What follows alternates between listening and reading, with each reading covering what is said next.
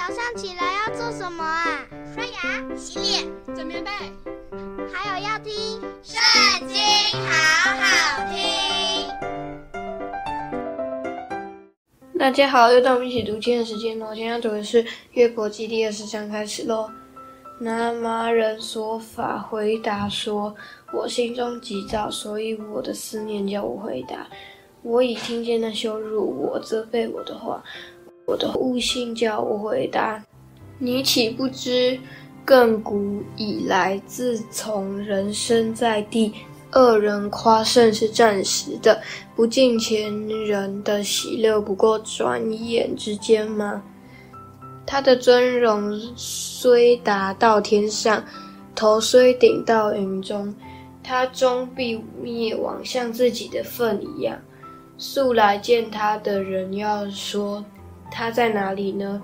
他必飞去如梦，不再寻见；速被赶来去，如夜间的异象。亲眼见过他的，必不再见他；他的本处也再见不着他。他的儿女要求穷人的恩，他的手要赔还不义之财。他的骨头虽然有青年之力，却要和他一同。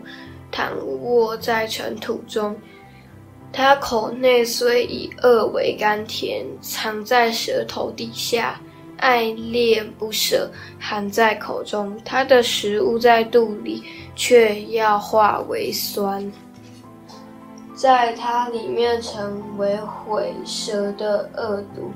他吞了财宝，还要吐出，神要从他腹中掏出来。他必吸引毁蛇的毒气，蝮蛇的舌头也必杀他。牛奶与蜜之河，他不得再见。他劳碌得来的要赔还，不得享用，不能照所得的财货还了。他欺压穷人，且又离弃。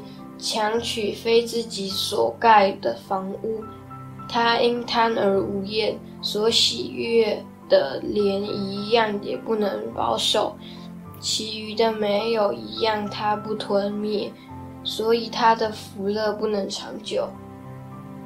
他在满足有余的时候，必到狭窄的地步。凡受苦楚的人都必加手在他身上。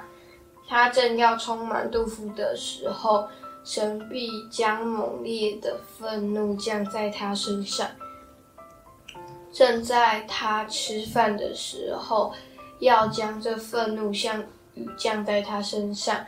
他要躲避铁器，铜弓的箭要将他射透。